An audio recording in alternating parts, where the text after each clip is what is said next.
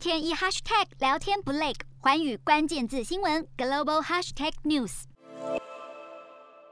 宣布解封后，澳洲各行各业需人恐急，从餐饮、零售到坐办公室，通通大缺员。从九月份来看，接待人员需求比起上个月大增百分之二百零四，运动休闲工作增加百分之五十八，零售工作增加百分之四十八。第一大城雪梨十一号解封，第二大城墨尔本二十一号解封，各行业再不招足人手，做起生意恐怕有心无力。新冠大流行期间，员工走的走，辞的辞，现在刚解封不久，办公室仍是一片空荡荡，企业叫苦不迭，不少企业要求政府尽速取消应对疫情的补助及福利，大家才会专心找工作。结束长达四个多月防疫封锁，如今澳洲民众忙着出来透气，准备大买特买。澳洲国民银行统计，从雪梨解封以来，全国消费三十五亿澳元，其中十六亿澳元被零售产业赚走，比起二零一九年同期消费暴增百分之二十四。随着耶诞过年旺季一天天逼近，消费力道会更强，意味着企业主得赶快解决缺工问题。当前空荡荡机场只是暴风雨前的宁静，因为当局。规划十一月开始解除实施了十八个月、号称全球最严格的边境管制。有鉴于各地疫情起起伏伏，澳洲民众海外观光也越来越在意旅游风险，尤其当目的地有变故，届时取消订单，可不可以尽可能拿回团费？一项调查显示，百分之二十三的澳洲人计划一年内前往海外旅行。沉寂已久的航空运输业正在摩拳擦掌，恢复营运能量，准备迎接下一个航空黄金时代的来临。